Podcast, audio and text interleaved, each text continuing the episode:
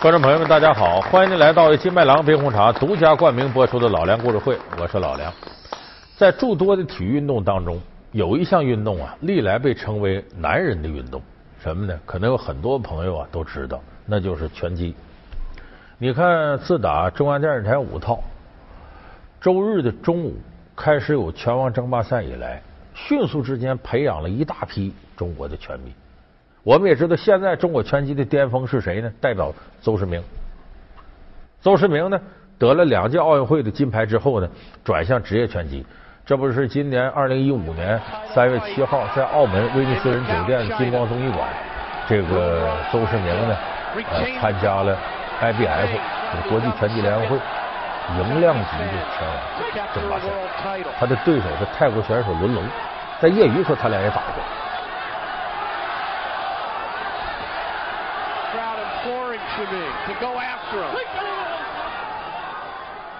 结果这场比赛呢，挺遗憾，邹市明呢最后是输给了伦龙，点数输的，场面上的差距也不是很大，就胜负呢很细微。那么如果邹市明要赢了的话，那不得了，他就成为中国第一个既是业余冠军、就奥运会冠军，又是职业冠军的拳手，开创了中国拳击史一个前所未有的新时代。大伙都等着这个时刻到来，很遗憾，最后输了。当时很多在电视机前看这比赛的人觉得很沮丧。哎呀，天塌下来，你多好的机会，完了，这邹市明今后还能有这机会了？其实你要是这么想，你就完全不了解拳击，不了解拳击手。世上没有不败的拳王，关键是败了之后怎么从中吸取教训奋起。为什么说受了伤的老虎最可怕呢？这个拳王要失败过。他就有应对失败的经验，他就变得更加不可战胜。所以，好的拳击手的特点是什么呢？首先好胜不服，努力不服输，敢斗。另外一个宝贵品质就忍耐力要强。胜败乃兵家常事，我输了之后，我得琢磨重新打回来，这是一个拳手必须有的素质。有的人觉得拳击谁胳膊粗力一大谁就赢，完全不是那么回事这是一项技术含量极高的勇敢者的游戏。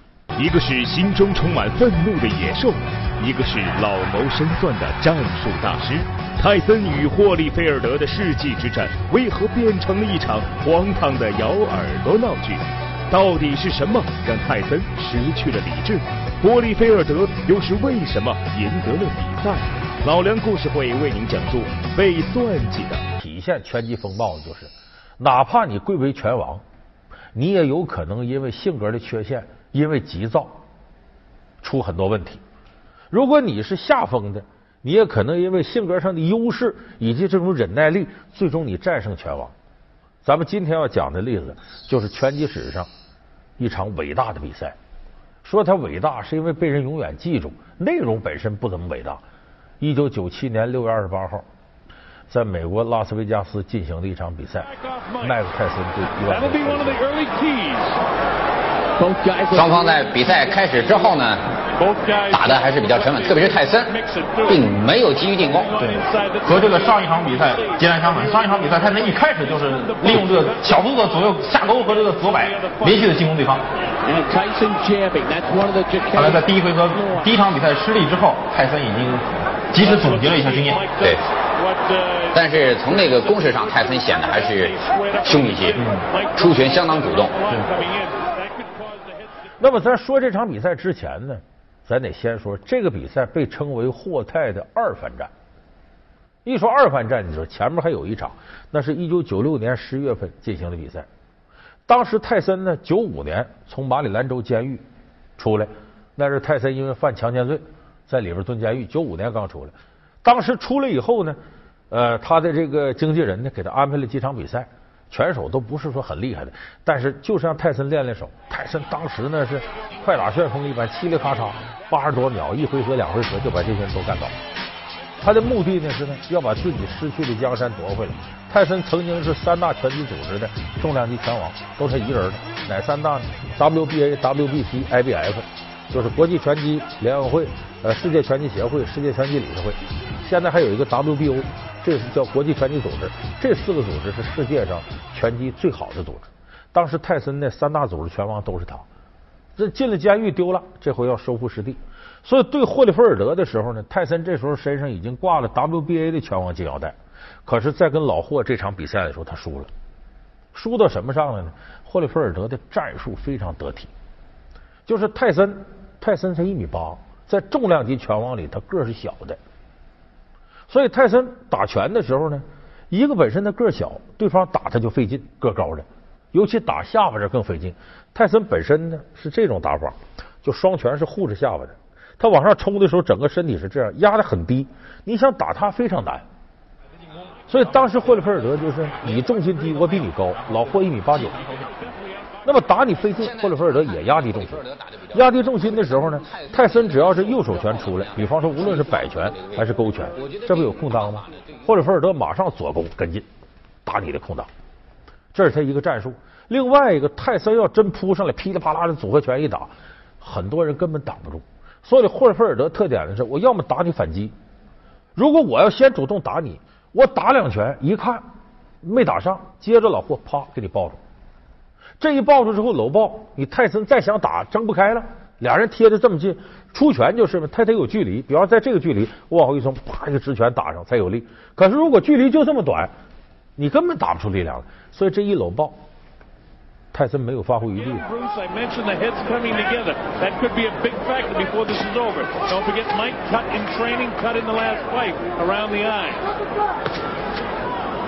双方在第一回合的比赛当中啊，都相当注意防守，对，打得很沉闷。啊，打得很沉闷。你看，有一个人出击之后形成对峙，马上两人就靠在一起，不给对手施以重拳的机会。摆拳打空了。霍利菲尔德对泰森的套路也很了解。霍利菲尔德也是左右的摆拳进攻，容易冲击对冲击对方的两个面颊。而且老霍呢？比较坏在哪儿呢？光头，这脑袋跟铁头功似的。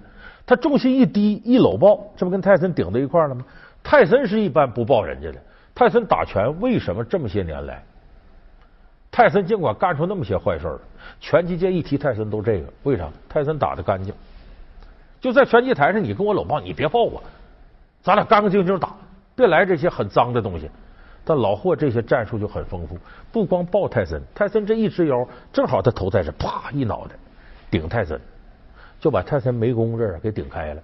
因为懂拳击的朋友都知道，这一块呢皮下面就骨头最为薄弱，往往拳打上之后很容易。你看拳击手最容易开的就是眉弓，有人一看这血出来了，哎呦坏了！其实那块很容易出血，也很容易止血，不是什么大伤。所以老霍在这场比赛当中，利用他顽强的这种。作战风格，再加上恰当的战术、好的心理素质，十一回合时技术性击倒泰森，裁判终止比赛。当时谁都没有想到，我们当时在九六年看这比赛的时候，都以为泰森肯定赢老霍了，但结果输给他。所以这一场比赛之后，这个泰森心里头非常不舒服。他为什么呢？这个泰森是个常胜将军，这一场输了之后他不服输，就这么着定下九七年六月二十八号，半年多以后。在这个拉斯维加斯，俩人二番战，这二番战吸引了全世界的目光，这是当时世界上最贵的拳击比赛。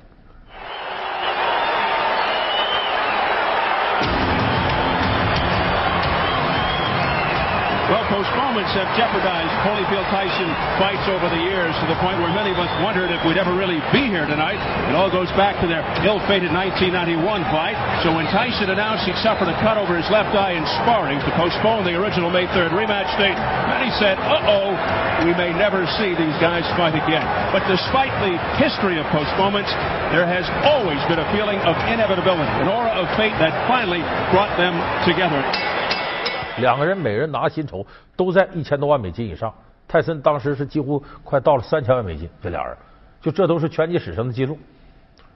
这场比赛之前呢，不有称体重吗？量体重，你看这拳击手量体重这过程很有意思，就跟那斗鸡一样，量体重俩人得站着互相对视。以往啊，很多人不敢跟泰森对视。泰森那心理太强大了，结果打你们老鹰抓小鸡，随便。所以泰森往往在跟拳击手对视的时候呢，他是这样，就盯着你看着。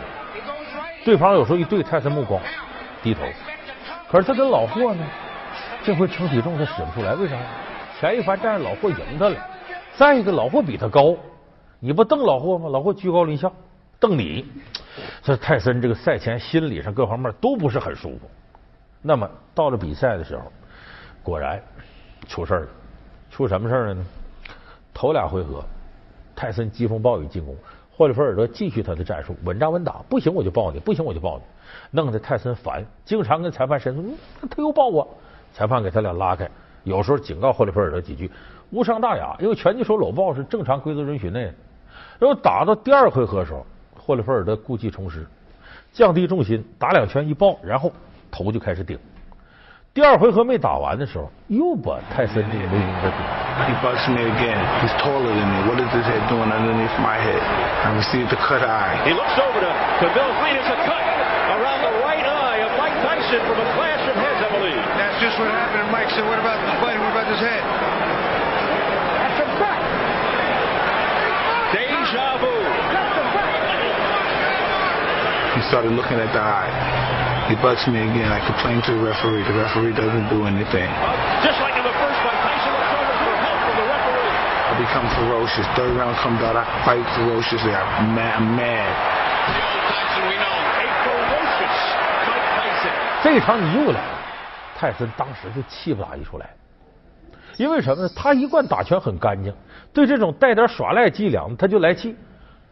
若以往碰到这情况，疾风暴雨几拳，我把你踹倒了，我管你这个那个的。可是这场他一看，霍利菲尔德没那么好打，有可能重蹈上一场失利的覆辙。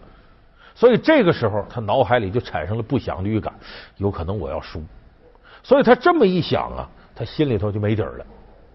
打到第三回合，霍利菲尔德还这么干，泰森就憋不住了。第三回合还剩四十秒的时候，俩人搂抱。霍利菲尔德又用脑袋撞泰森这伤口，泰森急了，嘴张开了，咔，咬霍利菲尔德耳朵了，把霍利菲尔德耳朵下边咬个缺，就咬掉一块耳朵，然后吐台上了。老霍万万没想到有这事那能不疼吗？拳击手套捂着耳朵，在台上蹦两下，这这你你你你怎么能干这个事儿？裁判过来一看，这怎么回事？还没明白怎么回事呢。俩人又在一块打上了。这时候裁判。终止比赛，判泰森违背体育道德，取消比赛资格，霍尔菲尔德获胜。老梁故事会为您讲述被算计的拳王。老梁故事会是由金麦郎冰红茶独家冠名播出。就这一幕，当时啊，电光火石之间，但是给中国人印象太深了。为什么呢？因为那个时候啊，中国有十四家地方卫视联合购买了这个比赛的转播版权。那一场比赛也创造了当时中国观众收看拳击比赛的记录，太关注了。本身这俩人腕儿也大，谁也没想到泰森能干这个事儿。不论霍利菲尔德之前做过多么恶劣的这个下流的一些举动啊，就是下三滥的，但是你咬人，就体育本身就是以文明的规则，大家来把过剩的荷尔蒙发泄出去。所以首要一点是文明，拒绝残酷，拒绝杀戮。但是你要在体育赛场上，你用这种手段去对对方肉体进行伤害，这是冒天下之大不。所以泰森这种招数，无论是前面出现什么情况，都是他不对。所以退场的时候呢，霍利菲尔德倒很震惊，啊，披着斗篷，呃，慢慢悠悠回去了。记者采访呢，霍利菲尔德很震惊，很理性啊，我也没想到泰森会这样啊，但是我原谅他了，怎么怎么着？但我今后再不会跟他比赛，我这人不能跟牲口比赛。老霍也很会说，那边泰森呢还不理智啊！我这这这这坏蛋，他这样逼的我，我这还想揍他。结果退场的时候，这观众不干了。你想呀，花那么大价钱票价到现场看仨回合，就跟刘翔退赛似的。